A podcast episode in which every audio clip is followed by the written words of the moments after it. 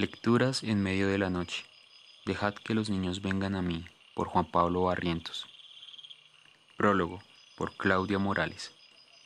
Ojalá los creyentes católicos y los representantes de la Iglesia entendieran que investigar y descubrir estos asuntos no tiene la intención de atacar la fe religiosa.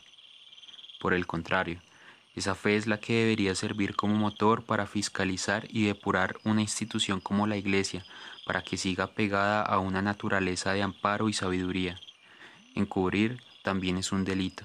Y para terminar, una conclusión lamentable que deja este trabajo. Las víctimas siguen estando solas. Murieron, se enfermaron o no pudieron crear una vida digna como consecuencia de una agonía frente a la que hemos volteado la cara.